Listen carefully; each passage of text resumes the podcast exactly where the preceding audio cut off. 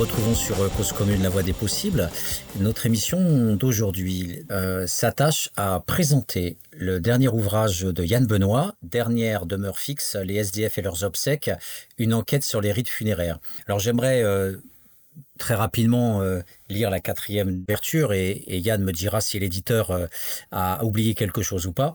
Euh, docteur en anthropologie sociale, spécialiste des questions de grande pauvreté, ses enquêtes auprès des SDF l'ont conduit à publier deux livres et de nombreux articles scientifiques sur le sans-abrisme. Oh, quel horrible concept Chercheur associé au LEPS de la Sorbonne Paris-Nord, il conseille les collectivités locales sur les thématiques de la pauvreté.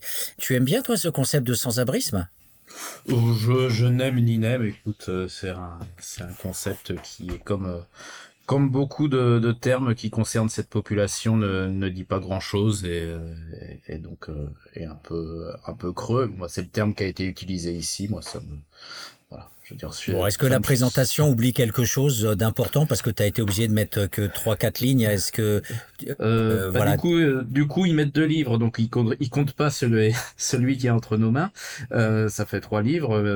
je sais pas, non, moi ça me va comme présentation. Écoute, docteur en anthropologie, je, je la relis, spécialiste des questions de grande pauvreté. Non, c'est, ça me paraît pas mal. Écoute, j'ai pas de, pas de souci avec ça. Les anglo-saxons disent souvent euh, anthropologie culturelle et sociale. Euh, qu'est-ce que ça enlève de dire que anthropologie sociale? Non, bah encore une fois, vraiment, on aurait pu mettre anthropologie culturelle et sociale. Euh, c'est une formulation. En, réalité, ça doit ils ont pu le mettre parce que c'est mon titre, c'est le titre du doctorat donné par l'université de la Paris 5 quoi. Je suis docteur en, anthropologie sociale et sociologie comparative. Voilà, c'est vraiment encore une fois un terme, euh, un terme un peu tout fait qui est utilisé. Euh, moi, je culturel et social euh, aurait pu m'aller, aurait pu m'aller aussi. Écoute, bien que je, il soit beaucoup plus question de, de social que de culturel dans le dans le livre, effectivement. Mais encore une fois, je pense pour moi c'est un détail. écoute, on, aurait aussi bien pu mettre ethnologue d'ailleurs que anthropologue, parce que moi j'ai l'impression d'être beaucoup plus ethnologue que, ou ethnographe que anthropologue. Je pense que comme tu as lu mon livre, tu vas pas me contredire euh, là-dessus, je pense. Donc, euh, donc voilà. Écoute, c'est c'est euh, c'est des, des dénominations qui qui comme beaucoup de dénominations sont sont imparfaites, mais qui me moi qui me posent pas plus de problèmes que ça. Bon, on rajoute quand même que ton livre est paru aux éditions Hermann. Tout à fait. Donc cette année. Et il a été publié avec le soutien du laboratoire éducation et pratique de santé, le LEPS, euh, unité de recherche 3412 de l'université Sorbonne Paris Nord. Alors le titre effectivement est, très beau. Euh, euh, si on peut se permettre de, donner ce qualificatif, dernière demeure fixe. Effectivement, c'est un, une ironie, une violente ironie à l'égard de notre système social. Le sous-titre, par contre, est plus descriptif et, on va dire, plus scientifiquement correct. Euh, une enquête sur les rites funéraires. Alors, le livre, le livre comporte euh, deux parties. Une partie qui est plutôt euh, descriptive autour de, de, ce que tu as pu voir, effectivement, en accompagnant les gens dans leur dernière demeure avec des bénévoles, on y reviendra, avec la description des différents acteurs qui euh, participent de cette euh, mise en bière des, des, SDF. Et de l'autre côté, il y a toute une réflexion euh, plus théorique sur, sur les rites. Alors, on en reparlera bien sûr, D'abord, première question, est-ce que tu peux préciser euh, déjà aux auditeurs, et, ça fera le lien avec ton, ton, ton, terme d'ethnologue, justement euh, euh, comment tu as pu procéder dans, cette, dans cette recherche, étant donné que il n'y a pas un duo entre l'ethnographe et sa population, il y a l'ethnographe, la population, et il y a le collectif Les Morts de la rue. Exactement. alors en plus une population un peu particulière puisque puisque la plupart étaient décédés euh, durant l'étude. Je me suis retrouvé aussi à des funérailles où euh, j'étais le seul présent de avec le avec le mort et un bénévole ou les ou les fossoyeurs. Euh, alors comment ça s'est euh, comment ça s'est passé si c'est ça la question euh, En fait, tout est parti de moi je je suis entre guillemets euh, compagnon de route de loin hein, des, des morts de la rue, c'est-à-dire que j'ai fait croiser plusieurs fois. J'ai déjà travaillé pour eux et puis j'ai j'ai comme développé des liens des liens de de, sympathie très fort avec Cécile Roca, qui est coordinatrice des morts de la rue. Et on a décidé ensemble de répondre à un, appel d'offres de, de la fondation des, des services funéraires de, de, la ville de Paris. Euh, on pourra on pourra discuter. C'est très intéressant de savoir aussi d'où vient d'où vient l'argent des, des, fondations. Et donc euh, donc on a euh, on a inventé ce, ce projet en collaboration avec les les morts de la rue et je leur ai proposé moi de travailler sur cette face un peu aveugle, cet angle aveugle de la prise en charge de la grande pauvreté, parce que les, les travaux portant sur leur mort et sur l'après de leur mort, sur ce qui est fait de leur de leur de leur corps euh, sont sont très très peu abordés et euh, pour dire vite, euh, avant moi, à part Daniel Terrol, il n'y a rien, a rien qui a été fait spécifiquement sur ces questions en, anthropologie et, en sociologie. Et bien sûr, moi en tant qu'anthropologue, je m'intéresse, je m'intéresse aux vivants, et donc, donc ce qui m'a intéressé, c'était pas d'accompagner que, que les corps morts, mais aussi d'accompagner ceux qui les ceux qui les accompagnent ou de rencontrer ceux qui n'ont pas pu les accompagner pour diverses raisons, dont, on reviendra, euh, on reviendra après. Donc techniquement, qu'est-ce que que j'ai fait? Bah, euh, Grâce au collectif, j'ai pu savoir euh, où est-ce qu'il y avait et quand il y avait des funérailles de personnes, de personnes sans abri. Les funérailles étant des, instants euh, publics, euh, bah, personne ne peut m'empêcher d'assister euh, à, des funérailles. Donc j'ai été d'abord on ne m'a jamais posé de problème, donc j'ai pu assister à ces funérailles et à partir de là rencontrer aussi les proches des défunts qui pouvaient ne pas être présents aux funérailles et euh, m'intéresser donc aussi euh, errer un petit peu dans les cimetières pour m'intéresser euh, à la forme que prennent les, les terrains communs, hein, c'est-à-dire l'endroit où vont être enterrées, les personnes isolées euh, et ou démunies.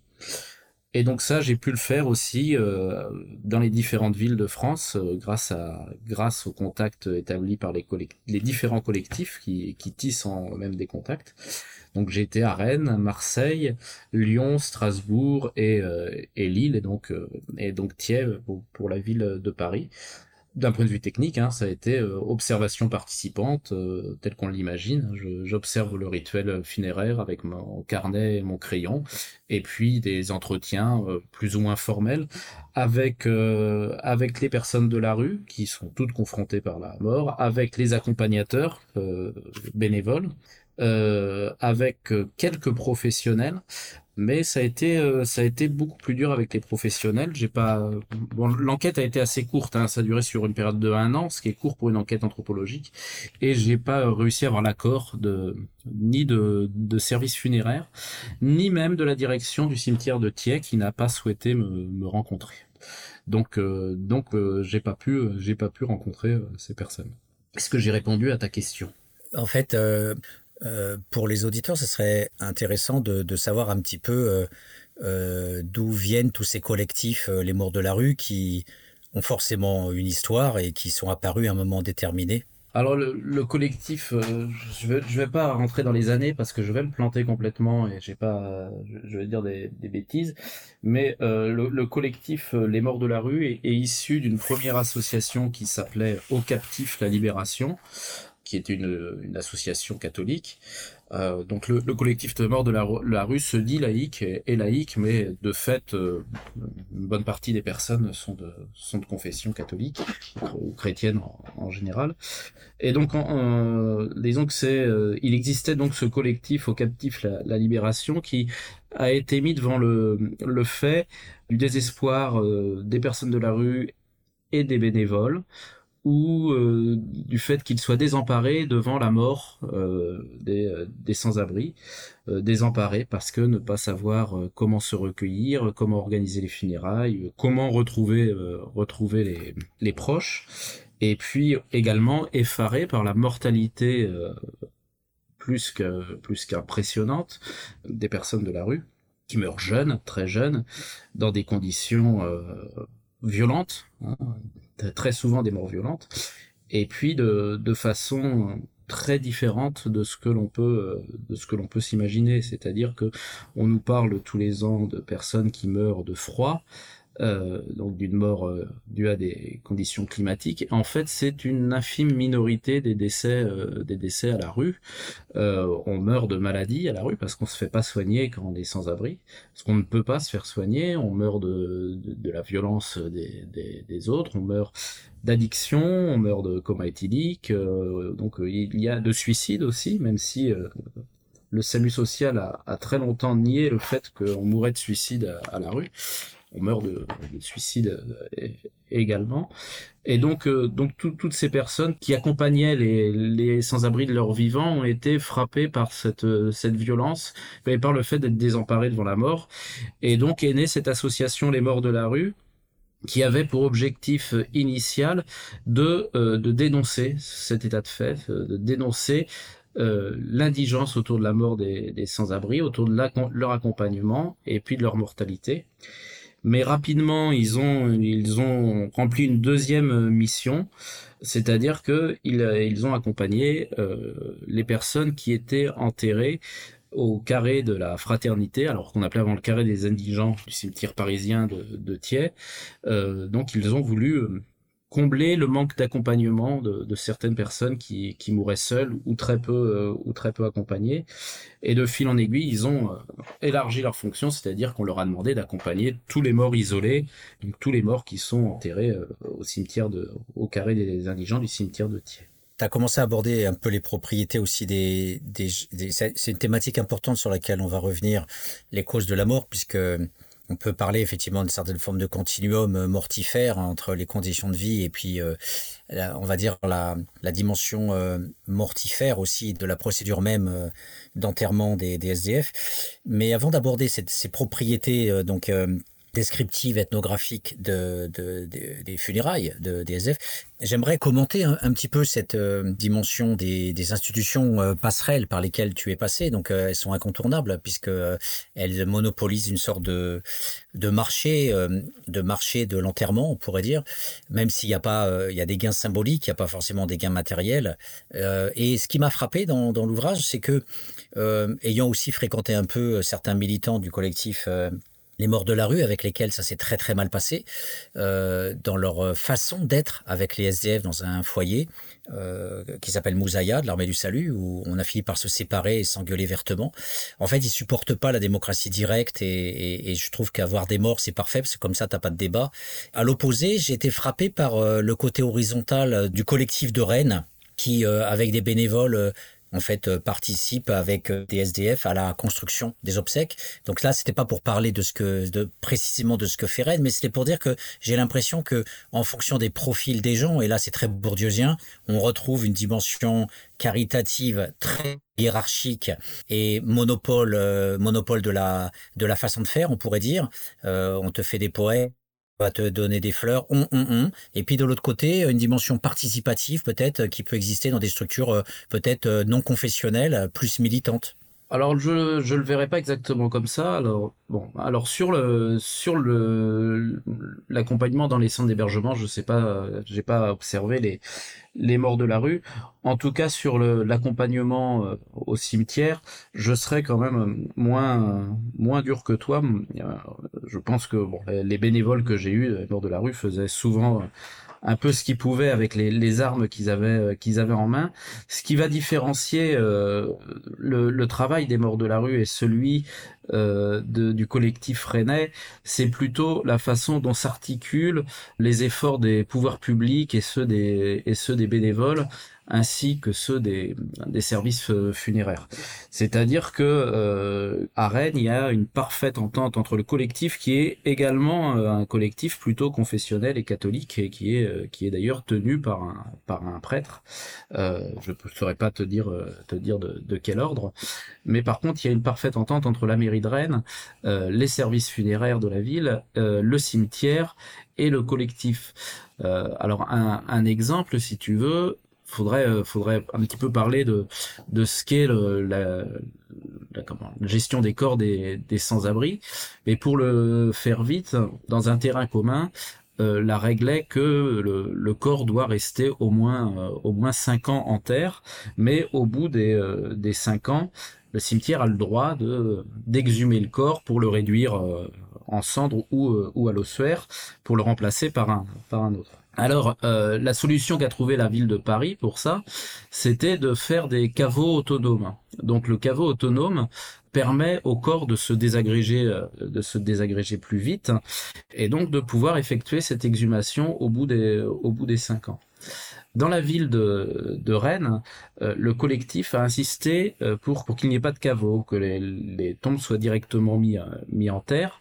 Le but était que les corps ne soient pas dégradés au bout de cinq ans et que l'exhumation soit ou, ou la destruction des corps soit impossible et que les corps restent, restent plus longtemps en, terre et donc que la famille, si elle se manifeste après cinq ans, puisse retrouver leur défunt.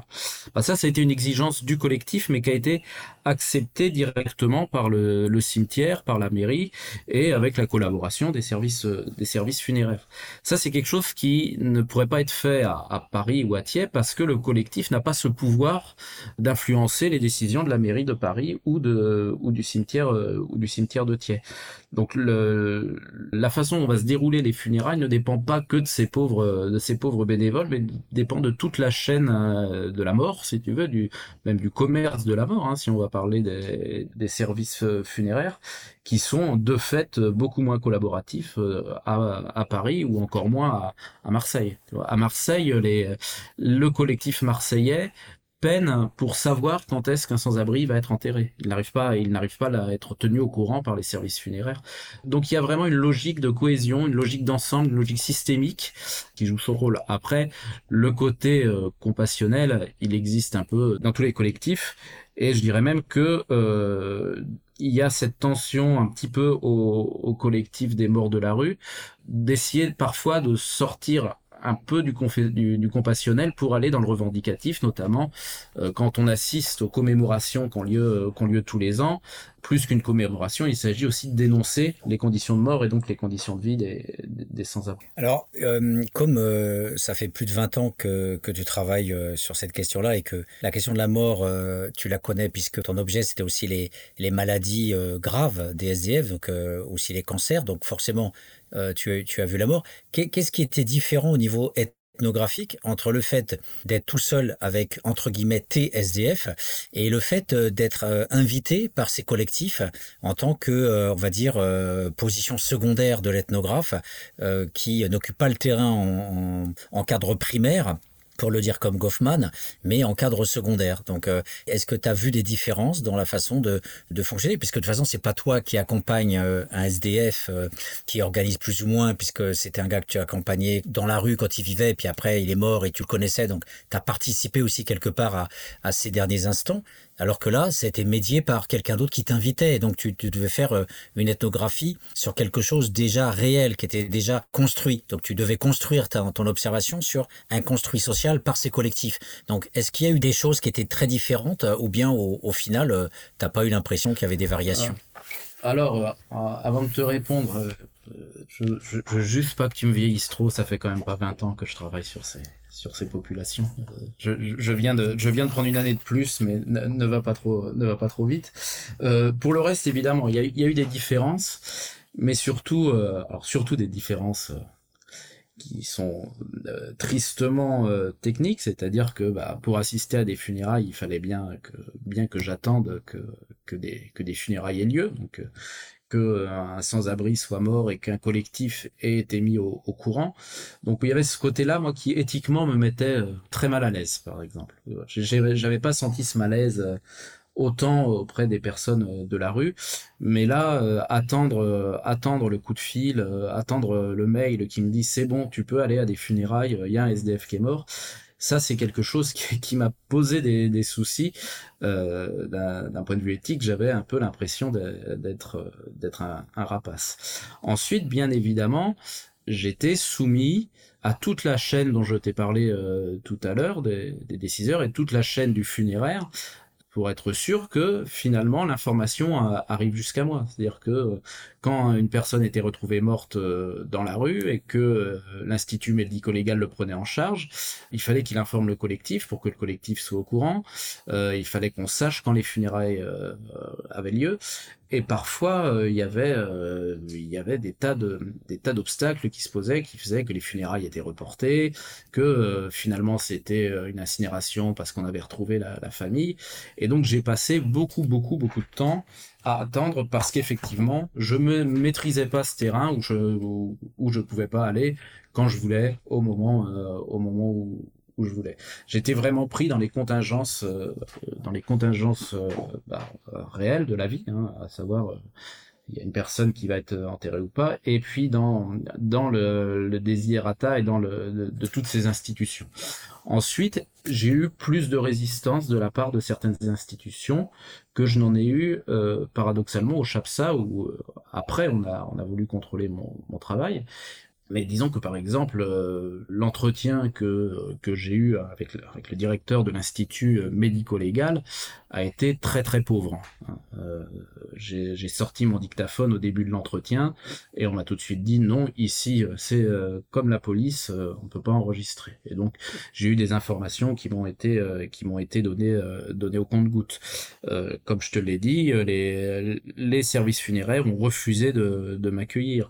le directeur directrice du cimetière de, Thiers a refusé de me, recevoir pour parler de, ces problèmes-là. Donc l'accès au terrain a été difficile et comme c'était une enquête sur commande, enfin une enquête qui répondait à un appel d'offres, euh, c'était d'autant plus troublant pour moi que c'était sur une, période de, courte, durée.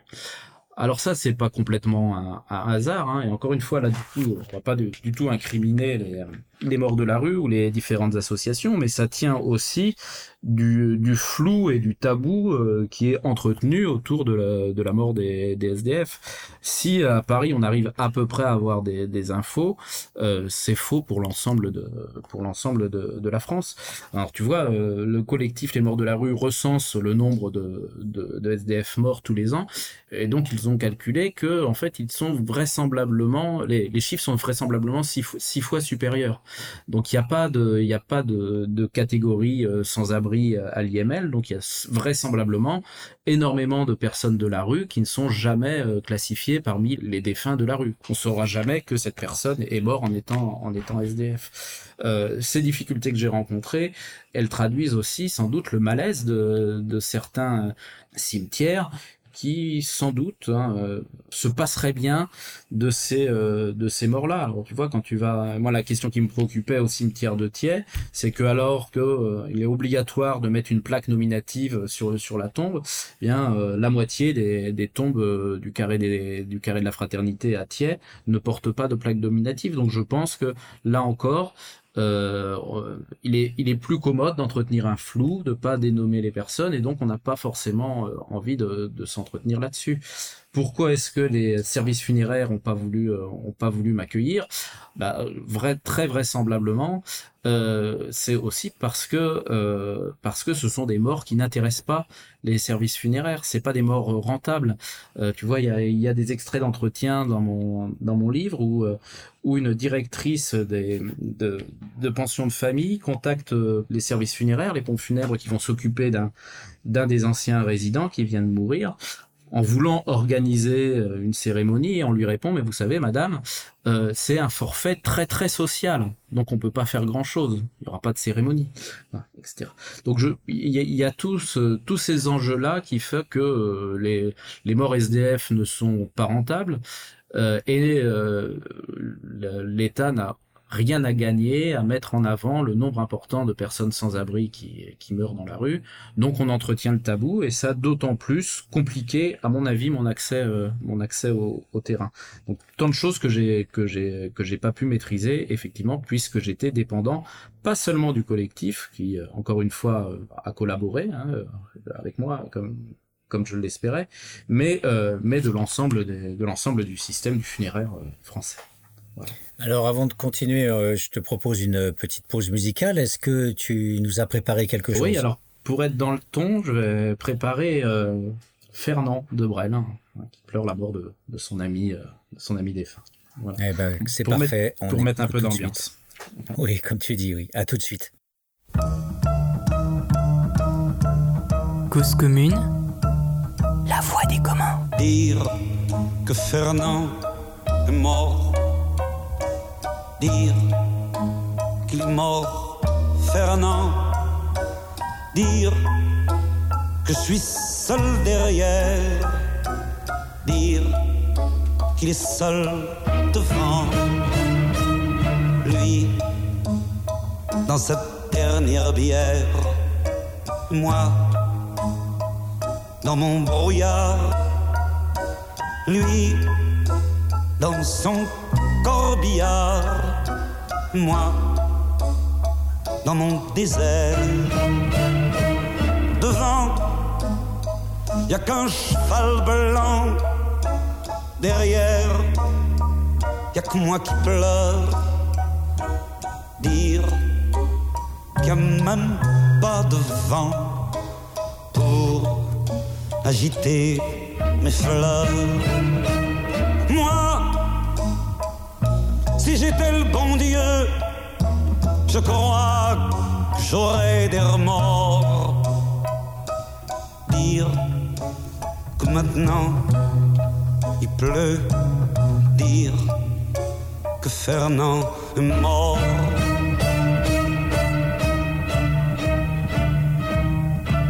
Dire qu'on traverse Paris dans le matin. Dire qu'on traverse Paris et qu'on dirait Berlin. Toi, toi, toi tu sais pas, tu dors, mais c'est triste à mourir d'être obligé de partir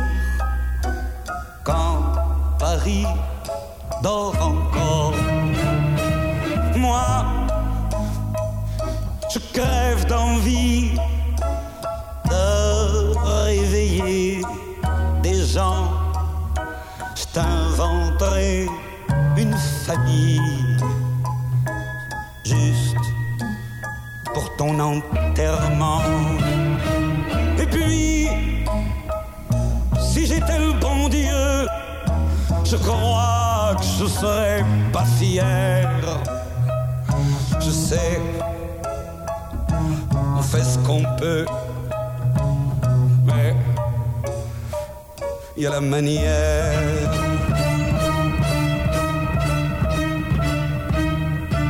Tu sais, je reviendrai, je reviendrai souvent dans ce putain de champ où tu dois te reposer. L'été, je te ferai de l'ombre, on boira du silence à la santé Constance qui se fout bien de ton ombre. Et puis, les adultes sont tellement cons qu'ils nous feront bien une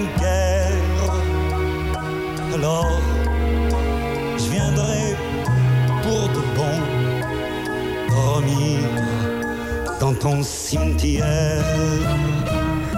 Et maintenant, bon Dieu, tu vas bien rigoler. Et maintenant, bon Dieu, maintenant, je vais pleurer.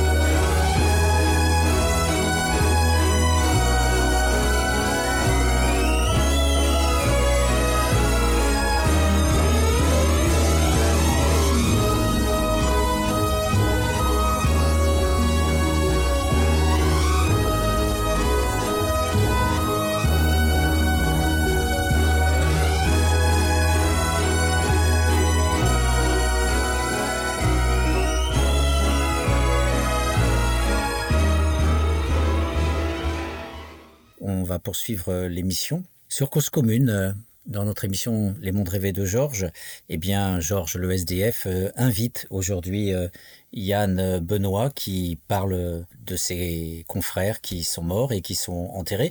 Je rappelle que Georges lui-même, j'ai assisté à ses obsèques qui effectivement ont donné lieu à la convocation de la famille qui a pris en charge. Donc c'est pas sa famille qui a découvert euh, Georges, c'est c'est c'est en fait euh, bon, je vais passer les détails, mais enfin c'est dans mon dans mon cercle à moi.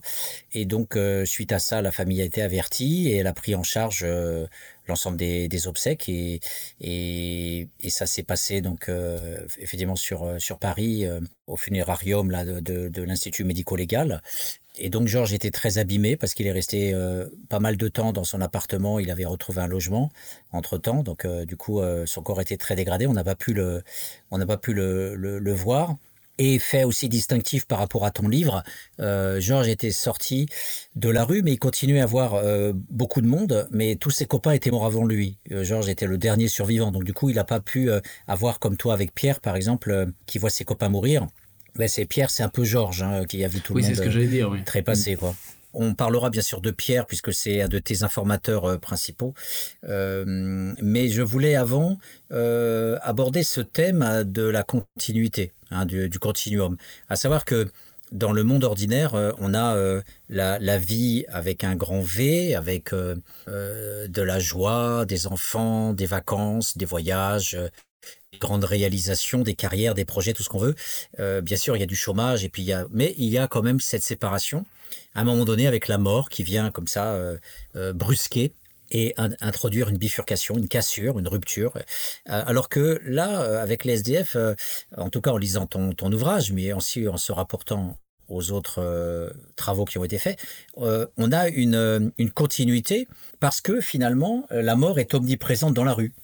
Euh, et notamment, tu, euh, tu parles de la mort des amis. Euh, donc, j'aimerais que, tu puisses nous dire un petit peu tout ce, que, tout ce que tu as planté comme décor sur cette omniprésence de la mort, de la mort de soi qui va venir, la mort des autres avec lesquels on est, et le fait de les, de les vivre en direct, puisque ça se passe dans la rue.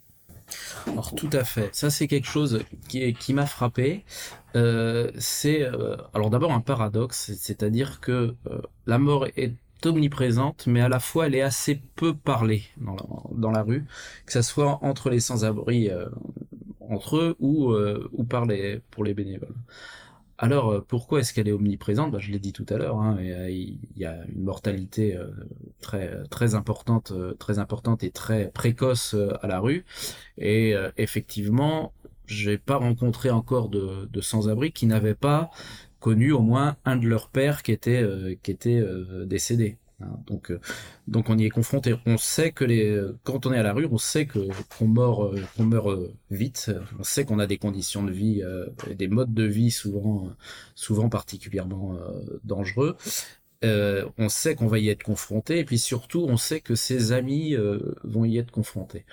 Or, euh, les, les, copains euh, dans la rue, hein, alors là je vais parler des gens qui dorment de, dehors, les copains c'est essentiel parce que euh, ça assure, ça assure les, les différentes sécurités. Donc potentiellement la sécurité financière quand on a un pot commun, tu vois, quand on met nos, revenus, nos allocations en commun, mais la sécurité physique aussi. Euh, il y en a toujours un qui dort que d'un œil parce que, euh, bah, tu le sais comme moi, la rue c'est aussi, euh, c'est aussi les agressions, hein. les, les sans-abri. N'ayons pas l'image de, de gentil, de gentil Jésus en, en, en, habit de clochard, ce sont aussi des, gens qui peuvent être très très violents, euh, très très violents entre eux. La misère, euh, la misère crée aussi la, violence. Euh, et puis les copains, c'est aussi, c'est aussi la sécurité affective. Et donc, se retrouver sans copain, c'est aussi avoir personne avec qui parler le, le, le lendemain. Et alors, c'est la porte ouverte, la porte ouverte à la, à la folie. Alors on en avait déjà parlé, je crois, quand, on avait parlé de, de, la santé, mais euh, j'avais déjà observé que très souvent les sans-abri se préoccupent plus de la santé de leurs potes que de leur propre santé. C'est-à-dire aussi bien ils vont ils vont laisser des, ulcères, des, des, des toux chroniques, des, des choses s'installer en, eux, autant ils vont essayer de pousser leurs copains à leurs copains à aller se faire soigner, parce que bien évidemment si on meurt soi-même, euh, on n'aura pas grand-chose à regretter, mais si un pote disparaît c'est euh, c'est la suite de notre survie qui est, qui est en jeu et, et ce qui nous reste de, de, de santé mentale. Donc la disparition progressive des, des potes, c'est quelque chose qui est, qui est terrible et qui fait que, que la mort est tout le temps là. Il y a Pierre qui dit à un moment que quand il se couchait, quand il se levait le matin à la rue, il se touchait tout le corps et puis il se disait ah c'est bon je suis en vie. C'est-à-dire qu'il se demandait à chaque fois en se couchant, euh, il le dit lui-même, hein, complètement complètement beurré, s'il allait se, réveiller euh, se réveiller en vie et si tous seraient potes, tous ses potes euh, tous ses potes seraient en vie. Donc ça ça ça c'est vraiment la première chose qui fait que la rue finalement la rue c'est la mort. Enfin, tu, as, tu as connu Georges, je pense que tu connais, que tu as connu d'autres, d'autres personnes décédées dans la rue. moi, ça a été mon quotidien quand j'étais, quand j'étais au chasse. La deuxième chose, c'est euh, c'est qu'on va voir nos potes euh, se faire enterrer et les conditions dans lesquelles ils, vont être traités. Alors bien sûr, comme Georges, il y a des familles qui prennent en charge, il y a des très belles très belles funérailles, mais il y a aussi des choses terribles qui se passent c'est-à-dire euh, des, des, enterrements euh, qui sont comme l'enterrement de, de, de, Fernand chanté par Brel, euh, c'est-à-dire qu'il y a, il y, a, il y a juste le corbillard devant et juste un pote, un pote ou un bénévole, un bénévole derrière. Et, et alors, quand ils vont à Thiers, parce que bien sûr il n'y a pas que des SDF qui sont enterrés à Thiers, mais dans l'esprit des sans-abri, c'est le, c'est le carré des, des sans-abri euh, eh ben, ça leur projette un petit peu leur propre futur funérailles. Euh, et il y a souvent ce discours de me dire, mais personne viendra à mes funérailles. C'est-à-dire, personne ne se préoccupe euh, de ma vie ou de, de ma vie ou de ma mort. Et, euh, et donc euh, et donc à quoi ça sert que, que, que, je continue à vivre? Et donc il y a cette phrase j'ai déjà un pied euh, je vais être enterré comme un chien et j'ai déjà un pied dans la tombe. Donc j'ai déjà un pied dans la tombe ça signifie bien que cette la frontière qui est claire chez nous entre la vie et la mort est beaucoup plus poreuse chez chez ces chez ces personnes là qui s'estiment déjà un peu morts au moins morts socialement. Et parfois de la mort sociale à la mort physique il n'y a vraiment pas un pas très très euh, très grand à passer. L'autre chose, ça va être au niveau symbolique. Euh, une des fonctions des rites funéraires est justement, euh, alors là je parle en général, est justement de séparer les morts des vivants. C'est-à-dire, tu observes un peu dans, toutes les cultures, le rite funéraire, il est là pour affirmer le mort, on le met dans le royaume des morts, le vivant, on le, met dans le royaume des, vivants, le royaume ou, la République des vivants, comme tu le, comme tu l'entends. Et donc, si ce travail est pas fait symboliquement, inconsciemment, il peut y avoir un flou aussi. C'est-à-dire que, euh, le deuil va pas être fait, que ces morts vont continuer de, de nous, de nous hanter psychologiquement, et que surtout, euh, la, la frontière entre ce qui est vivant, ce qui est mort, va être beaucoup moins clair et va contribuer à faire dire à ces personnes-là, bah, finalement, pour qui je suis vivant, est-ce que je, est-ce que je suis vraiment vivant, et donc va, va, va les, les conduire à, à peut-être continuer des, des comportements euh, mortifères, quoi. Pas, enfin en tout cas à avoir de plus en plus de mal à trouver les ressources pour survivre qui sont déjà difficiles à mobiliser euh, à mobiliser euh, dans. Donc effectivement quand tu parles de continuum entre la, la vie et, et, la mort, je pense que je pense que c'est assez euh, assez juste de le dire comme ça. Alors comment tu places Pierre dans dans cette enquête par rapport à, à, ces observations que tu as pu faire de, dans les, différents cimetières avec les différents collectifs, puisque tu cites souvent Pierre, mais tu t'étais pas accompagné en, non, France par Pierre. Pas du tout. Alors Pierre, euh, disons que euh, pour être honnête, je t'ai dit tout à l'heure que j'avais j'avais parfois des difficultés d'accès d'accès au, terrain. Donc effectivement, j'ai mobilisé aussi les, les personnes que je rencontrais dans mes autres enquêtes et euh, il s'avère que là, à l'époque, je travaillais euh, sur une étude sur des pensions de famille, donc des, des immeubles où, euh, où vivent des personnes en difficulté avec le, avec le logement. Et il y avait ce, ce fameux, ce fameux Pierre, hein, c'est un pseudonyme. lui, lui se reconnaîtra et beaucoup se, se le reconnaîtront, mais c'est pas, pas très grave. et, et lui a passé 25 ans à la rue. Donc là, il est sorti de la rue, il a passé 25 ans à la rue, mais surtout, il a vu tous ses potes partir, euh, partir les, uns après les autres, et ça a été, euh, ça a été quelque chose qui a été très fort pour lui, et c'est pour ça que je l'ai sollicité pour ce témoignage, parce qu'il était lui-même interpellé un peu par l'étude, l'étude que je fais, et puis parce qu'il y avait une proximité amicale entre lui et moi qui a vraiment favorisé un petit peu euh, le discours sur la mort. Parce que comme je le disais tout à l'heure, euh, la mort c'est aussi un peu habituellement un, non-dit. On en parle quand on nous en fait parler, mais à la fois elle est omniprésente et à la fois elle est tue. Elle est tue aussi parce que elle est tue par les par les sans-abri parce que bien sûr ça renvoie à sa propre mort. elle est tue parce qu'elle est peu ritualisée et elle est tue par les travailleurs sociaux aussi parce que ça leur envoie à leurs propres à leurs propres échecs. De la même façon qu'on a du mal à parler euh, du retour euh, au logement quand on sait qu'il est impossible eh ben on, a du mal à parler de, de la mort avec les les sans-abri parce qu'on sait que euh, en tant que travailleur social on, on sait que c'est l'issue l'issue probable et on sait que c'est et ça nous renvoie à notre propre à notre propre échec de travailleur de travailleur social. Pierre avait une facilité à parler de à parler de la de la mort. euh, et donc euh, donc une facilité et une une confiance une confiance en, en moi. Quoi. Le Pierre, notamment à un moment donné, euh, il aime pas euh, le cimetière de Thiers, il peut pas jeter de la terre. Donc en fait, euh, il y a des sortes de connexions qui peuvent être faites entre la description du cimetière de Thiers, qui était effectivement, comme tu l'as dit, le, grand lieu pour enterrer dans ce qui auparavant s'appelait le carré des indigents tous les tous les SDF qui, qui mouraient. Aujourd'hui, il s'appelle le jardin de la fraternité. et donc là, Pierre dit voilà, moi j'aime pas, c'est du béton, euh, on peut pas jeter de la terre. Donc, est-ce que tu peux nous décrire ce cimetière de Thiers? Il est, il est, c'est quoi ces 600 tombes euh, dans le cas, dans le jardin de la fraternité euh, où il n'y a pas de terre? Non, il n'y a pas de terre. Il y a, du, euh, du, ciment partout. Euh, on, marche sur du ciment. Les allées sont faites en, en ciment ou, ce que moi j'assimile à du ciment. J'ai pas le, le, terme exact.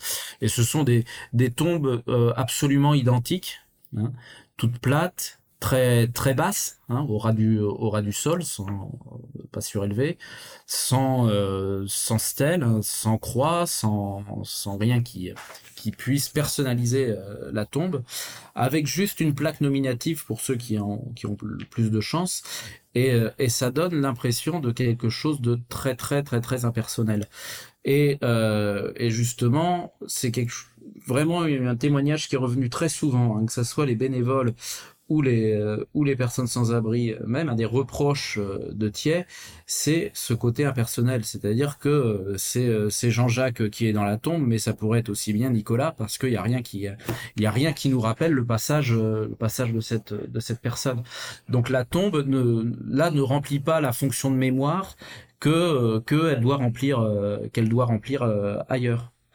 Euh, elle, elle n'est qu'un espèce de, j'allais dire, alors c'est un peu violent de le dire, mais un peu une espèce de, de dépotoir à corps. Hein. C'est pour ça qu'après je parle de déchets aussi à la suite de, de Daniel Terrol, mais on comprend vite en étant là-bas que bon, il y a eu une exigence d'humanisation, donc on met quand même des, euh, pierres tombales, une, grande plaque euh, en ciment, mais l'objectif est surtout de se débarrasser de ces corps encombrants sans euh, veiller à laisser euh, à laisser une trace euh, du passage de, de, la terre. Donc cette personne qui a déjà pas existé de, son vivant n'existera pas de n'existera pas de, sa mort de sa mort non plus. Ça pose des problèmes. C'est pas que alors on peut me dire ça c'est du symbole, ça intéresse les anthropologues seulement, etc. Mais c'est aussi des, des conséquences très pragmatiques, c'est-à-dire que quand on veut aller euh, se recueillir sur la tombe du copain, eh c'est un parcours du combattant et c'est parfois complètement impossible. Hein. Euh, se, retrouver une tombe quasi anonyme parmi 600 tombes absolument identiques, euh, imagine-toi la, imagine-toi la, la, gageure, la gageure du, problème. D'autant qu'on sait qu'il va falloir s'y rendre. pas, pas après cinq ans après la mort de la personne, puisque son corps ne s'y retrouvera plus. À cet égard, il y a des, tombes euh, dans d'autres villes, euh, choses qui m'ont, qui m'ont surpris. Par exemple, à Lille, il y avait des, euh, des, des enterrements qui étaient faits et il n'y avait pas de pierre tombale du tout. Donc en fait, les jardiniers du, cimetière tondaient la pelouse autour de, la tombe, mais, mais laissaient l'herbe pousser euh, là, où, là où était le mort.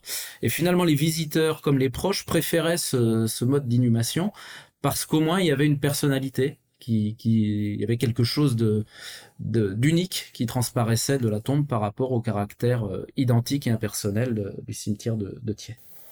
À savoir? Euh, bah, le fait que deux tombes ne se ressemblent pas, voilà, tout simplement. Comme l'herbe poussait de façon erratique euh, sur euh, la, la végétation poussait de façon erratique sur deux sur les deux tombes, bah au moins dans l'imaginaire des gens, euh, il y avait euh, il y avait une personnalité différente qui qui transpirait euh, qui transpirait du lieu. Alors je dis pas du tout que c'est euh, c'est une mode d'inhumation idéale. Je veux juste euh, faire comprendre que que euh, ce qui veut se présenter comme euh, quelque chose de très digne, à savoir des tombes en ciment euh, à, à Thiers, ne l'est pas vraiment perçu, ne l'est pas forcément perçu comme ça de la part des personnes qui visitent. Tu vois, c'est euh, ce, trop de propreté, c'est ce qui empêche aussi Jean-Paul de, euh, c'est ce qui empêche Pierre de balancer de la terre sur le sur le sur le cercueil ou sur le corps de, de, son copain. Il y a quelque chose de très aseptisé qui en dit long sur la façon dont on veut traiter euh, la pauvreté.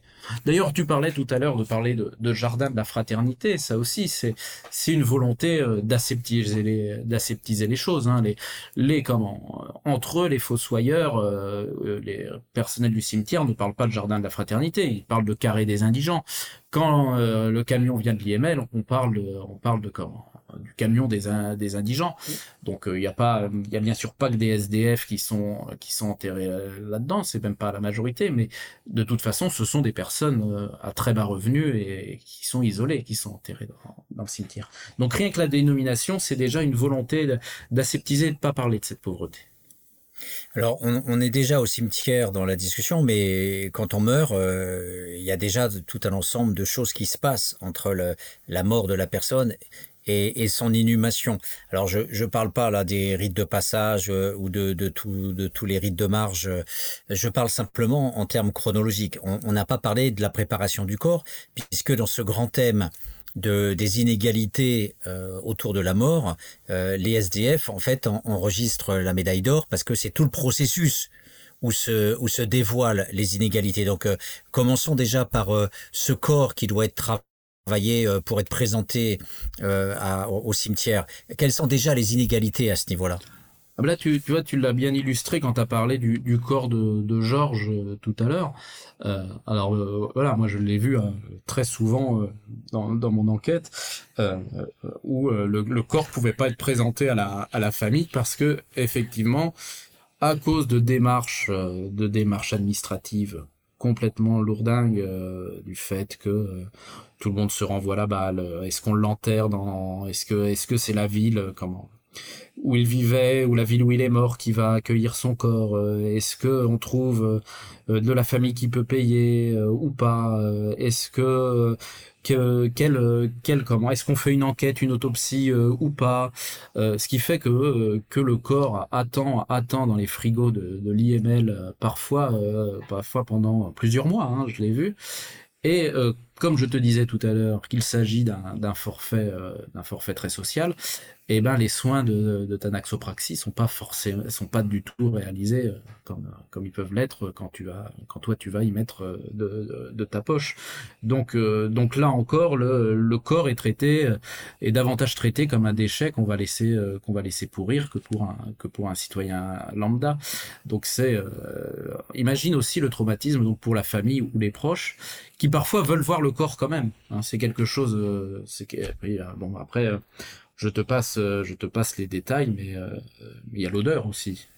Tu, vois, tu- Tu, tu- tu dis que les, les mairies ont l'obligation euh, de prendre en charge la personne, euh, que, et même si certaines externalisent en disant le lieu de résidence et la do- domiciliation faite par telle association qui s'occupe de la personne, mais tu dis voilà, au niveau du droit, euh, on peut imputer à la mairie l'obligation de prendre en charge. Donc, euh, quelles sont les obligations légales de la mairie par rapport à ça au niveau de la, de la mise en beauté, entre guillemets, de- du corps? rien, rien, rien. Ses obligations, c'est d'offrir une sépulture à la personne qui est morte sur son lieu de, qui est, morte dans la, municipalité. Il n'y a pas d'obligation de, il de soins de tanaxopraxie. absolument pas.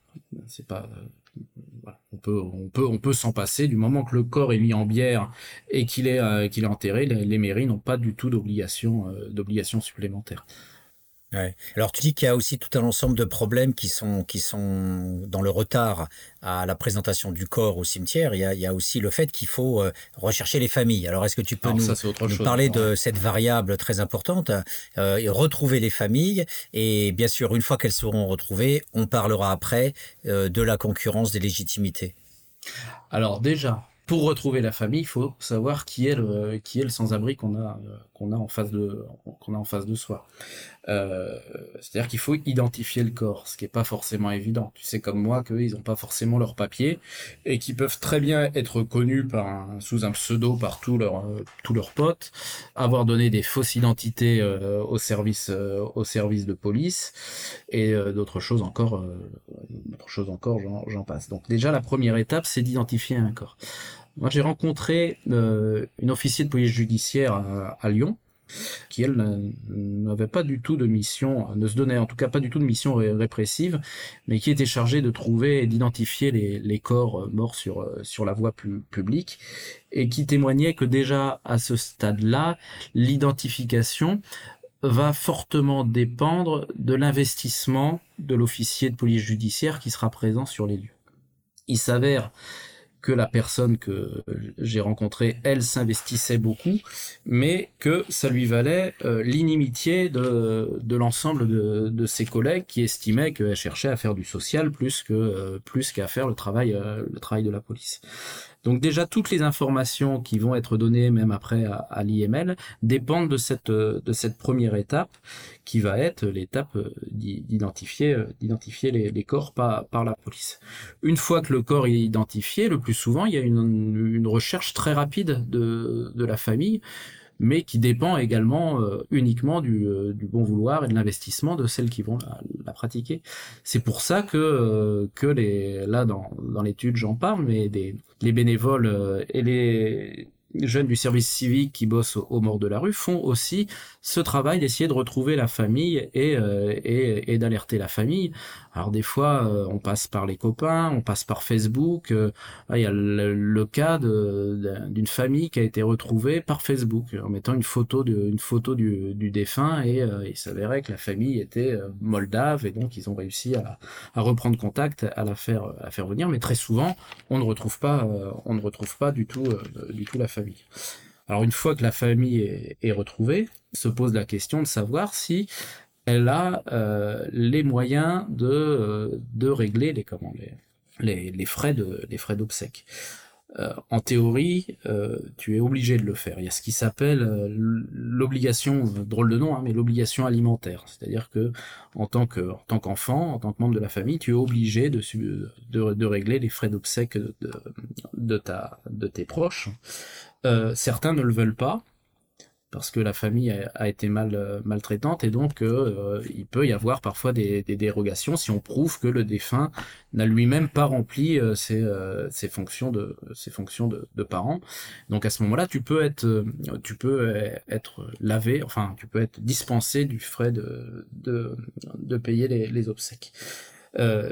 et puis la deuxième raison, c'est de, de ne pas avoir les ressources suffisantes pour le faire. Et là encore, c'est très flou parce que la notion de ressources suffisantes euh, est, euh, est jugée euh, au bon est jugée par les mairies. Donc il n'y a pas de a pas de, prix fixé, tu vois, de revenus fixés. C'est chaque municipalité qui va décider si la famille en en, face, selon ses revenus, peut ou pas régler les frais les frais d'obsèques. Donc la famille, la famille peut peut vouloir ou pas être présente, et donc là on peut on peut en arriver à ce fameux conflit de légitimité si tu veux, avant que tu aies d'autres questions avant. Non, non, non, non, effectivement, puisque euh, le problème c'est qu'elles viennent après la bataille, c'est-à-dire euh, euh, ce que tu appelles la famille de rue. Alors, elles viennent après la bataille. Donc, il y a, il y a, il y a, il y a plusieurs cas. Il y a effectivement celles qui, qui, ont rejeté leur, leur, proches. Hein. On sait très bien euh, quel est l'isolement des personnes de la rue. On connaît leur passage par les, services d'aide à l'enfance, euh, etc. Et puis il y a ceux aussi qui, euh, qui veulent un petit peu nier ce qu'a été leurs parents morts à la, rue. alors dans le livre, je parle de deux familles. Effectivement, c'est pas c'est une, une, grande invention. Je parle de la famille de la rue parce que même se, se pose comme ça. Et cette famille, c'est cette famille de la rue, c'est les copains qui ont été présents pendant parfois les 20 dernières années de, de la personne, tu vois, comme c'était le cas. Alors le cas de Pierre est différent parce qu'il a retrouvé sa famille depuis, c'est compliqué, mais très souvent, très souvent, euh, c'est ça. Et, et, alors aux funérailles vont vont se confronter euh, ces personnes, la famille de la rue, qui, euh, qui a accompagné le mort jusqu'à la fin, qui était le copain, qui vivait avec, et puis la famille officielle, qui n'a pas été présente euh, durant ces dernières années. Alors il y a plusieurs configurations possibles. La première, c'est que tout le monde va être content, c'est-à-dire que la famille retrouve son mort dont elle n'avait plus entendu parler et va aller voir, euh, va aller voir la famille de la rue, essayer de, savoir comment euh, comment ça s'est passé. Et à l'inverse, la famille de la rue va en apprendre sur l'enfance de leurs copains. Et alors ensemble, tout le monde va essayer de créer euh, de créer une, une mémoire plutôt positive du, mort, hein, comme dans comme dans toutes les funérailles. On dit on dit rarement de mal de mal d'un mort. Le deuxième cas, c'est quand la famille éprouve un, fort sentiment de, culpabilité, c'est-à-dire de, de ne pas avoir été présent et va rejeter cette culpabilité et à transposer sur la famille, euh, sur la famille de la rue, euh, juger cette famille de la rue responsable de la déchéance de leurs euh, proches, ou simplement ne pas vouloir la présence de cette famille de la rue parce que sera là pour rappeler à tout le monde le jour de funérailles que le parent était un clochard. Et donc, la famille va parfois, euh, va parfois s'opposer à la présence euh, des, des, copains de la rue dans, dans le cimetière, euh, ce qui normalement n'est pas possible, hein, puisque les funérailles sont publiques, mais euh, dans les faits, qui, dans le fait, ça se, ça se produit, euh, ça se produit toujours quand la famille s'oppose, les, les gars, ne, les gars ne rentrent pas. Mais quand les deux sont présents, il peut y avoir aussi ce, donc ce conflit de légitimité. qui est-ce qui a, qui est-ce qui a le droit d'être présent finalement? Est-ce que c'est les copains de la rue, parce que c'était eux qui étaient les les, vrais proches ou est-ce que c'était une famille qui ne s'en est qui ne s'en est pas occupée? Ça aboutit parfois à des situations très très tendues, notamment quand euh, les, gens de la rue estiment que les vœux du mort n'ont pas été euh, n'ont pas été respectés. Euh, il peut y avoir conflit aussi sur la, forme que prend le rituel. C'est-à-dire que les, les potes de la rue qui s'estiment la famille légitime va pouvoir mettre en place ses propres formes rituelles. Donc je pense à quelque chose qui peut être fait, c'est de, de faire une libation, c'est de dire de verser une bouteille de vin sur la, sur la tombe du, euh, du, défunt, ce qui pour la famille va être vu comme le pire des outrages, euh, alors que ça sera au contraire une grande marque de, de respect euh, pour les personnes de la rue. En tout cas, le rejet que vont subir les proches de la rue euh, bah, les renvoie encore aussi à leur propre état de mort sociale et donc à leur propre future mort euh, potentielle. Alors, euh, tu peux nous décrire un petit peu tous les, toutes les offrandes, ce que tu appelles les oblations, en reprenant l'anthropologie des rites, qui sont décrits dans ton bouquin? Les offrandes de la part des, des, des copains, c'est la plupart du temps, c'est de la, enfin, c'est l'alcool quoi. Il y a, y a un cas qui m'a été euh, relaté, qui a été assez drôle, auquel j'ai pas assisté. Hein. C'est euh, une personne des morts de la rue qui, qui me l'a dit, où, euh, où un des assistants s'est retiré lui-même un pouls euh, ou a fait le geste de se retirer un pouls pour le jeter sur le, le cercueil parce que le défunt avait la réputation d'être plutôt euh, d'être plutôt crado. Mais quand même l'alcool euh, est ce qui est le plus plus présent comme comme rituel euh, comme rituel d'offrande et, d'oblation que ça soit au cimetière ou que ça soit euh, en dehors. dans les rites de commensalité où où on picole énormément après la mort du défunt, mais aussi peut-être tu me diras, peut-être tu as vu Georges le faire, mais beaucoup de personnes de la rue, quand ils ouvrent une bouteille de bière ou de vin, en versent les premières larmes, les premières gouttes sur le, sol avant de, boire. Et ça, c'est un hommage rendu, euh, rendu aux copains de la rue. Euh, c'est quand même, euh, enfin, ouais, la, majeure partie du temps, j'ai vu, c'est ce que j'ai vu. Alors il y a de l'argent aussi. Pierre raconte que lui, tous les copains faisaient la manche avant et mettaient une pièce de monnaie dans la poche, dans la poche du défunt. Euh, j'ai entendu parler de cigarettes aussi. Alors c'est quand même souvent des marqueurs de, tu vois, des marqueurs de la vie à la rue qui sont qui sont donnés comme comme offrande comme une façon aussi de, de, montrer que cette identité de personne de la rue n'est pas euh, n'est pas que dévalorisante, avait aussi euh, quelque chose qu'on peut euh, qu'on peut célébrer. Hmm. Moi j'ai eu la chance entre guillemets de de construire et de participer aux obsèques d'un couple que je suivais dans un foyer. Et quand Pascal est morte, en fait, son mari euh, lui a donc on a on a eu des poèmes de beaucoup de gens euh, qui sont venus euh, un peu comme les obsèques aux États-Unis où tu parles dans dans le dans l'église et tu racontes la vie euh, telle que tu l'appréciais avec le vivant. Beaucoup de gens ont fait ça, ont partagé des moments en racontant ce qu'ils faisaient avec Pascal. Et le mari euh, nous a fait écouter plusieurs morceaux de musique que sa femme euh, et lui adorait alors qu'ils étaient vraiment pochetronnés de chez pochetronnés, ils, marchaient vraiment au Ballon Times du matin jusqu'au soir. Mmh. et en fait le, les obsèques ont été de très haute tenue alors que lui était euh, euh, même pas au crack, il était au croco, euh, ils étaient vraiment complètement défoncés du matin jusqu'au soir. Et paradoxalement, ça a été très très le niveau était très élevé. Est-ce que c'est parce que c'est un effet couple? Parce que là tu parles des gars de la rue, mais il y en a aussi qui sont en couple à la rue. Donc en fait, il y a, ça me faisait penser à la ventilation euh, qui est nécessaire à penser, c'est-à-dire entre les, les gars qui sont vraiment en, culture de rue, ceux qui sont pas forcément en culture de rue et qui sont proches de la norme de droit commun, soit parce qu'ils sont en couple, soit par leur niveau d'instruction, soit parce qu'ils n'ont pas d'addiction. Euh, et puis il y a voilà il y a tous ces, ces, ces, comportements différenciés. Euh, il y a des gens qui boivent pas du tout à la rue ou dans les foyers. Et, et, donc il y a voilà il y a des variations. Est-ce que toi tu as senti aussi plutôt que de tomber dans l'essentialisme culturaliste de voilà la culture des mecs à la rue, est-ce que tu as senti ces variations dans les différents profils que tu suivais euh, indépendamment des collectifs? Euh, alors, tu, tu, parles des variations par rapport euh, au rite funéraire, ce qui, ouais, fait par, ouais, ouais, par rapport aux offrandes. Moi, je l'ai plus.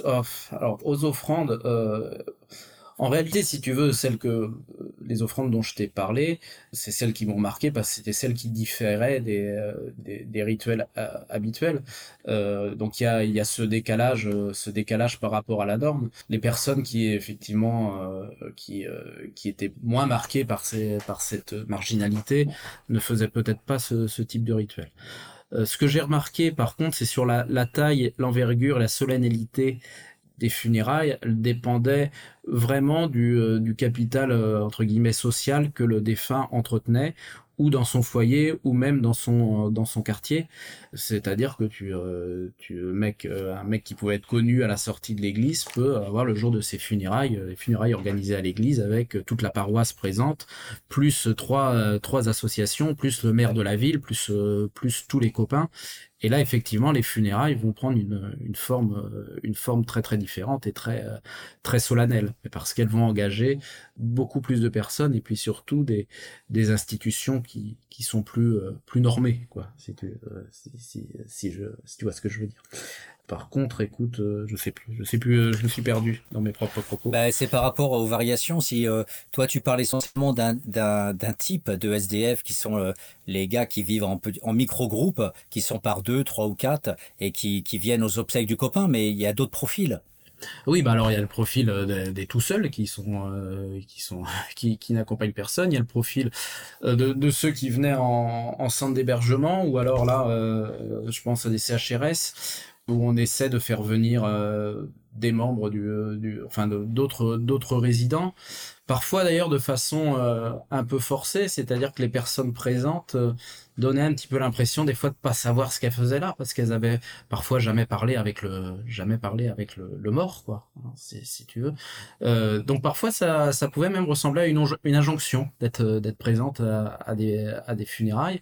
Donc non oui euh, alors effectivement là j'étais euh, j'ai un petit peu réduit le, le propos mais en tout cas moi à part certaines funérailles ce qui m'a marqué ce qui réunit euh, quand même le, le, la plupart des personnes de la rue euh, défuntes, qu'elles soient en, foyer, euh, qu'elles soient euh, à la rue, qu'elles soient alcooliques ou pas, qu'elles soient sans papier, c'est c'est le la, la désolation de ces de ces de ces funérailles, le peu de personnes présentes et la façon dont les, dont les quelques personnes présentes sont souvent démunies pour essayer de se débattre pour faire pour faire pour faire quelque chose quelque chose de bien. Et le c'est-à-dire que là où, là où, dans euh, des funérailles classiques, euh, la ritualité va être aussi prise en main par, euh, par des agents du service funéraire, par des personnes spécialisées, un maître de cérémonie de, de, cimetière ou un, ou un homme d'église. Là, les gens sont beaucoup plus laissés au dépourvu et sont beaucoup plus obligés de bricoler mais très souvent elles y parviennent mal parce qu'elles n'ont pas, elles ont pas été préparées à ce travail et que le travail de ritualité ne s'improvise pas forcément. Donc moi, c'est surtout, c'est surtout ce qui m'a marqué. Merci pour euh, toutes ces analyses. Euh, moi, je te propose de respirer euh, quelques secondes. Alors, qu'est-ce que tu nous offres comme deuxième passage musical? Alors, Pauvre Martin de Brassens, qui pauvre homme qui va creuser lui-même hein, sa tombe en faisant vite, en se cachant. Eh bien, chers auditeurs, à tout de suite.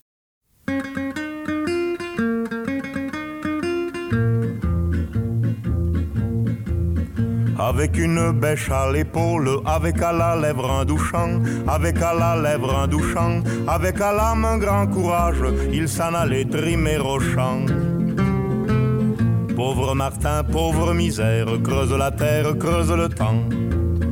Pour gagner le pain de sa vie, de l'aurore jusqu'au couchant, de l'aurore jusqu'au couchant, il s'en allait bêcher la terre en tous les lieux, par tous les temps. Pauvre Martin, pauvre misère, creuse la terre, creuse le temps. Sans laisser voir sur son visage ni l'air jaloux, ni l'air méchant, ni l'air jaloux, ni l'air méchant, il retournait le chant des autres, toujours béchant, toujours béchant. Pauvre Martin, pauvre misère, creuse la terre, creuse le temps.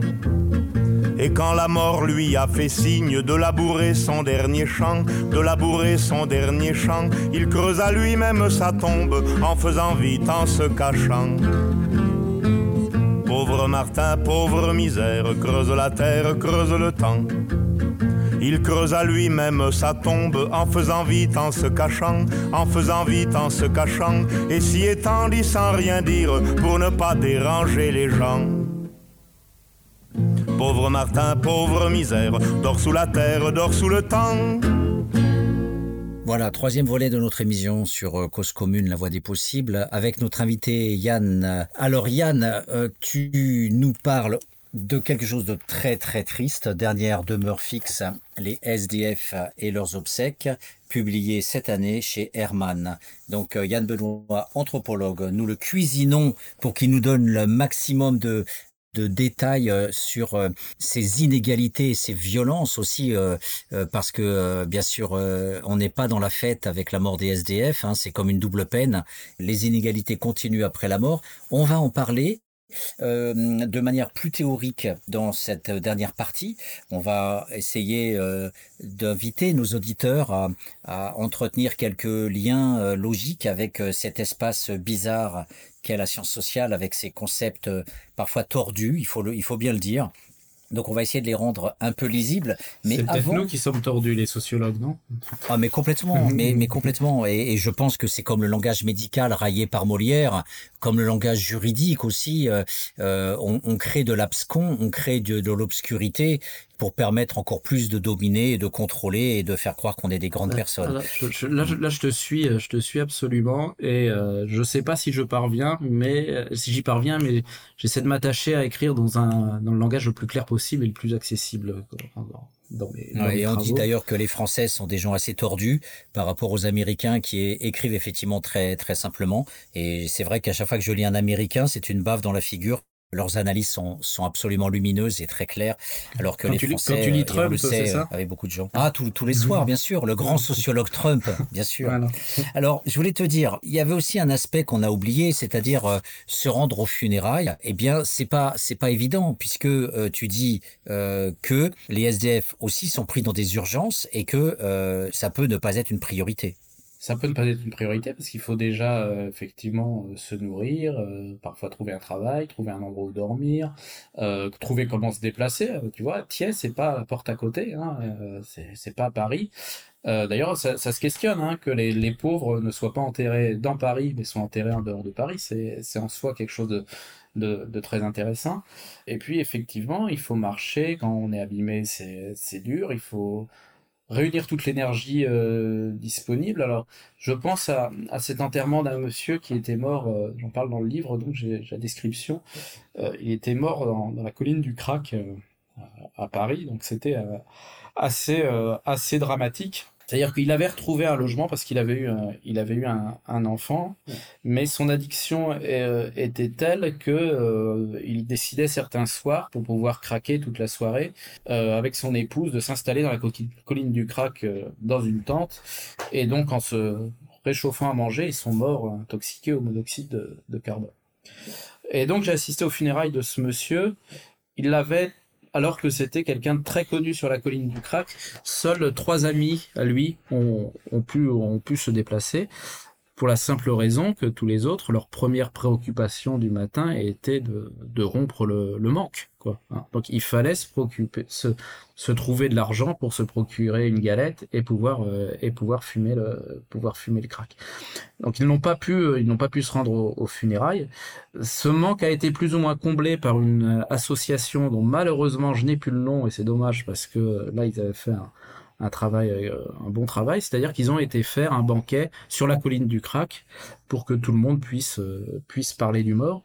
Et alors ce, ce, ce banquet ayant été fait l'après-midi quand les tensions liées au manque ont pu s'apaiser, eh bien, euh, eh bien, il n'y a pas eu de sortie de drogue pendant le repas, il n'y a pas eu de, il a pas eu de débordement. Ça s'est fait de façon euh, très solennelle avec un, un, nombre très important de participants, aussi bien toxicomanes que que, que bénévoles. Mais, euh, mais très souvent, effectivement, enfin, je pense à cette dame qui témoignait que sa préoccupation, la première le matin, bah, c'était de réunir l'argent, donc de faire la manche pour manger et, s'alcooliser, que donc ça permet pas forcément de, se déplacer pour aller euh, à, des funérailles euh, qui en plus ils le savent vont être quelque chose encore très très violent à vivre pour eux et puis le dernier point, c'est ce que je te disais, euh, si on va pas au moment des funérailles, trouver le cercueil dans un cimetière comme Thiès, c'est un parcours, euh, un parcours du, du, combattant. Donc oui, ça peut être très difficile de, se rendre à des funérailles, de se rendre sur un cercueil quand on est à la rue. On n'est pas dans le, on ne vit pas dans le même, euh, dans le même temps entre guillemets que tout un chacun, et dégager du temps pour ça, c'est parfois très très très très très compliqué. Alors paradoxalement, alors que toi comme moi, quand on va être enterré, euh, on n'aura pas une prise en charge par le social euh, euh, dans un espace commémoratif, paradoxalement, les SDF peuvent faire l'objet de commémoration quand les collectifs organisent des réunions spécifiques à un ou plusieurs SDF. Donc là, on a effectivement quelque chose qui est une sorte de, de ritualité organisée, une célébration collective en l'honneur des SDF. Alors oui, alors notamment il y a la célébration du, collectif les, morts de la rue, alors qui est aussi entre célébration et puis dénonciation des, euh, des, des, conditions de des conditions de mort à la rue, même si euh, voilà, euh, je pense que le, le la démarche est, intéressante dans le fait que euh, c'est toujours le moyen de, revendiquer, de dénoncer, et puis c'est euh, célébrer, c'est aussi faire groupe. Hein, tu vois, euh, le, les, les sans-abri ne forment pas un groupe, euh, un groupe solide. Donc ça peut être le moyen de, de faire corps, mais le, la célébration et le rituel, euh, c'est aussi quelque chose de très figé et de très normatif qui peut très facilement être, être récupéré. Je ne te dis pas, quand j'ai assisté aux funérailles, le nombre d'élus et de politiques de, de tous bords qui étaient présents. Et donc, moi, je suis pas convaincu que la célébration soit euh, le meilleur outil de, lutte. Hein. Ça finit par aussi endormir, euh, endormir la révolte, euh, à mon avis. Donc, donc je crache pas sur le fait de, faire des, célébrations, mais voilà, je, je suis pas certain que ça permette de travailler sur les mémoires individuelles des, sans-abri. Et puis, je pense que c'est quelque chose qui fige le combat aussi et qui, qui fige la réflexion sur, euh, sur ce que c'est que la, la, mort dans la rue. Alors je, je voudrais euh, proposer euh, cette montée en généralité que, que, j'évoquais. Si on résume un peu tout ce qui a été dit, le thème dominant, ce sont bien les inégalités devant la mort, que ça soit avant la mort, euh, que ça soit pendant, avec le corps, avec les, les obsèques, etc., etc. Alors si, si on reprend tout ça, on voit qu'on a des ersatz d'obsèques, mm -hmm. que là, il y a une très grande pauvreté des, des, des rites funéraires. voilà, faut même chercher son gazon quand il n'y a pas de stèle, etc. On a un déni que tu évoques en introduction au niveau des statistiques. il y a des décès qui sont de l'ordre de la barbarie puisque les gens meurent sur la voie publique. On a des investigations sommaires par la police. Euh, on a en, en fait euh, parfois des mairies qui rejettent le mort. Et puis en plus, on a des carrés spécifiques qui produisent à, l'opposé de l'individualisation familiale, on a des regroupements, donc une stigmatisation, c'est ton terme, euh, page 54. Et donc on va se débarrasser de la personne, mais en même temps, euh, à travers cette forme d'invisibilisation qui est une visibilisation, puisque on crée euh, ce regroupement entre SDF, mais bien sûr, personne à part l'ethnographe ne peut le voir, puisque personne ne se rend à Thiers pour, pour aller les voir. Mais en tout cas, il y a bien cette sorte de verrue à l'intérieur du cimetière. Donc on a ces inégalités. Donc la question que je te pose, c'est que l'ouvrage euh, parle de rite, de ritualité, et en fait, étant notamment Goffmanien, euh, et les auditeurs, je les invite à lire Erving Goffman, notre cher Goffman nous, enseigne quelque chose de très intéressant, notamment toutes ces analyses euh, de la valeur des cadres. Et il nous dit, puisque c'est un spécialiste des rites, il nous dit qu'en fait, il y a à la fois des ritualités ordinaires voilà, qu'il appelle grosso modo les cadres primaires. Et puis il nous dit qu'il y a euh, des simulations comme des entraînements sportifs ou des répétitions de défilés, qui sont ce qu'il appelle des modalisations, c'est-à-dire un, un, faire semblant.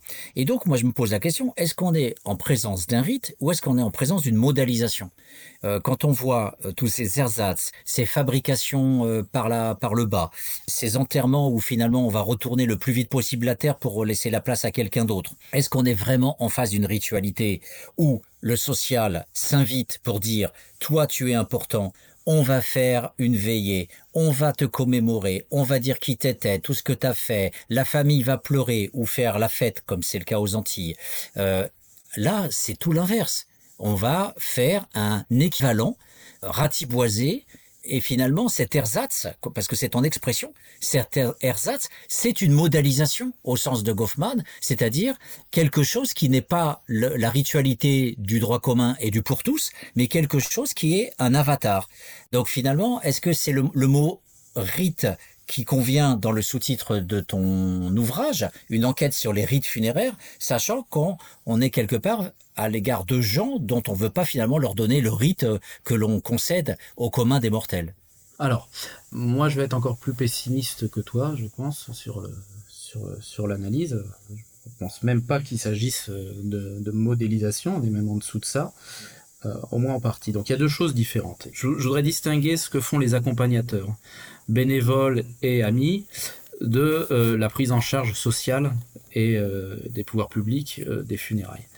Donc il y a bien un rituel dans, dans ce que font les, les, les proches et les amis, puisque eux-mêmes essaient de, de, mettre en place une série de, de, de, gestes et de paroles adaptées qui mettent en branle une symbolique qui leur est chère, qui correspond à celle du mort et, à la leur.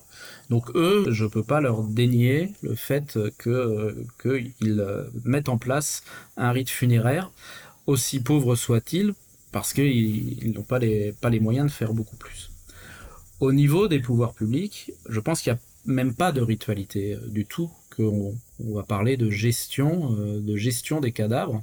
Pour ça que je vais jusque dans, dans le livre à parler de, gestion euh, déchets. Hein. je suis pas le seul. Les rites funéraires, c'est d'abord une affaire de mémoire hein, dans une famille. C'est-à-dire que quand, quand, tu prends en charge la mort, la mort de, des tiens, d'un de tes proches, il y a plein de, plein fonctions au rite, mais la fonction qui te vient à l'esprit, c'est aussi une fonction de mémoire, c'est-à-dire faire vivre la mémoire de ton défunt euh, pour la société et pour toi-même. Donc c'est toi qui es chargé de, le faire en tant que en tant que, que proche, en tant que parent, parce que euh, parce que parce que c'est ta mémoire.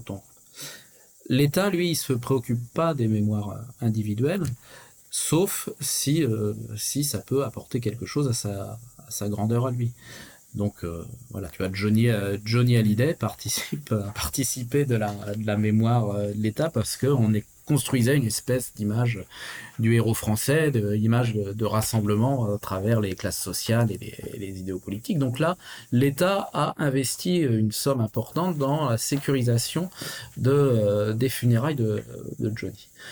Euh, dans le cas d'une personne lambda euh, qui n'a pas de famille, qui n'a pas de revenus, qui après sa mort n'a pas de valeur marchande à transmettre, ni de, de valeur politique ou idéologique liée à la grandeur de, l'État.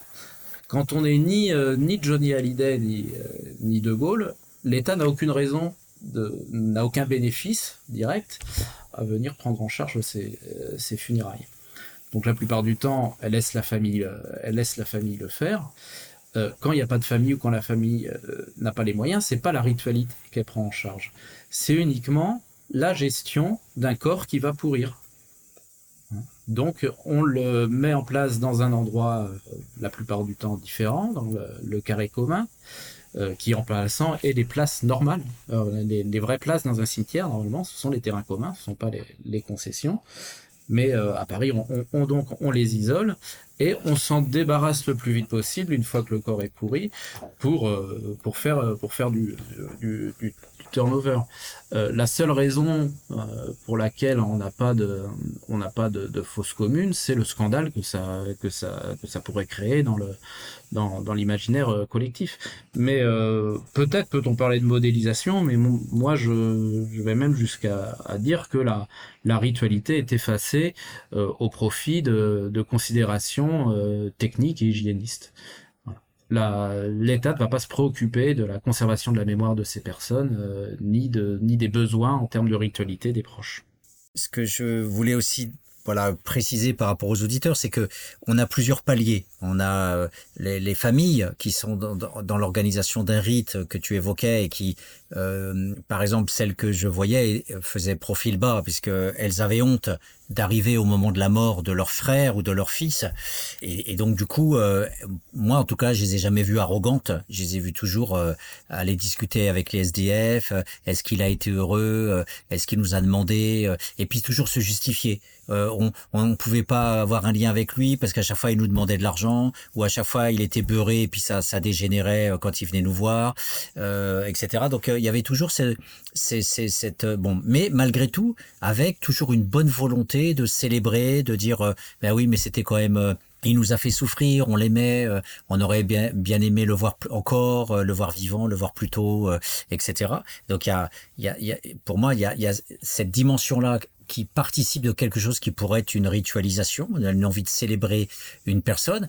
Et puis de l'autre côté, les éditeurs doivent prendre conscience que les morts sont aussi pris en charge par l'État. Il y a aussi une politique, une politique publique des morts, et que euh, c'est pas simplement une affaire individuelle, c'est aussi une affaire collective quand on est euh, connu, et que donc Yann propose une comparaison intéressante entre euh, euh, ce niveau de la vie euh, individuelle et le niveau de la vie collective.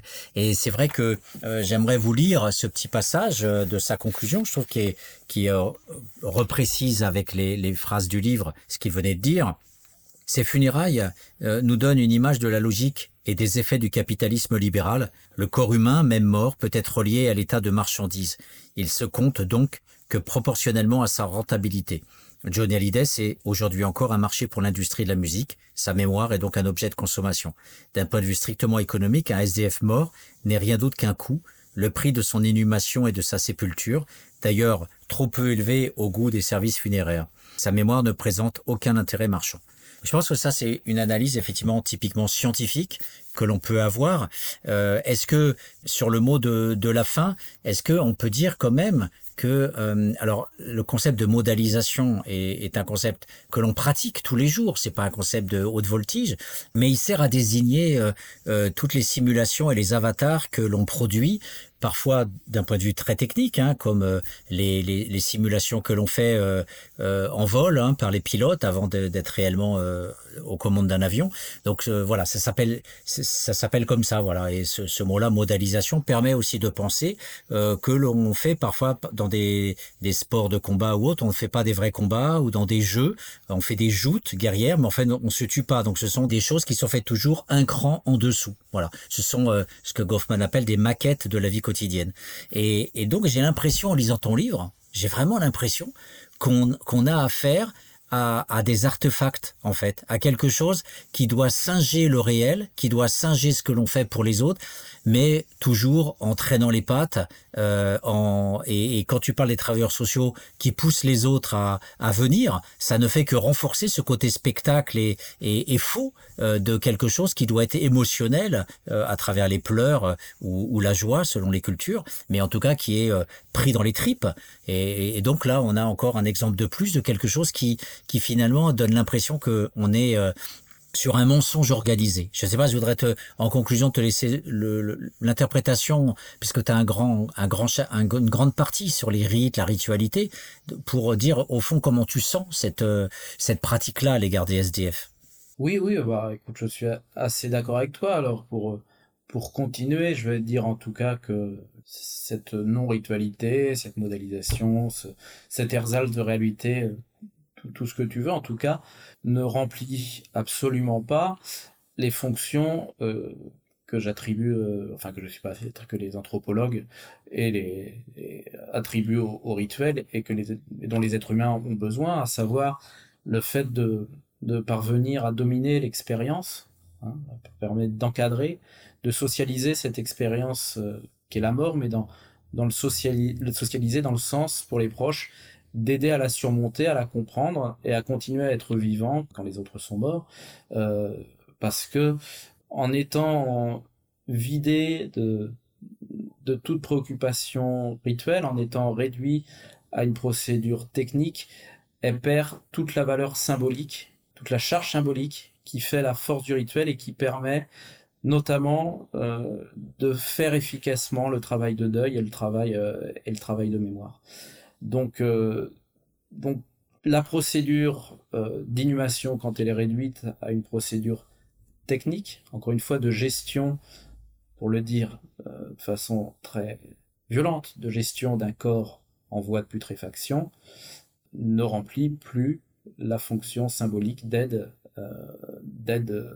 au deuil des, des personnes proches, ne remplit plus le travail de mémoire et contribue donc par là même à déshumaniser les sans-abri morts et donc à déshumaniser les vivants, puisqu'encore une fois, les sans-abri qui restent lisent dans les funérailles de leurs proches le sort qui leur sera réservé.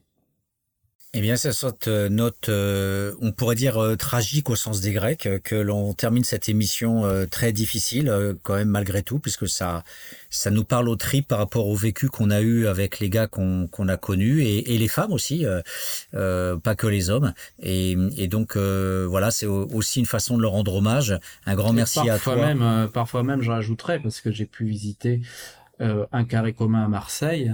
Donc ça peut concerner les familles très pauvres et ça peut concerner les, enfants isolés, parfois même les, les enfants. J'ai vu un carré, un carré des indigents pour enfants à, comment, au cimetière, euh, au cimetière de, de, Marseille.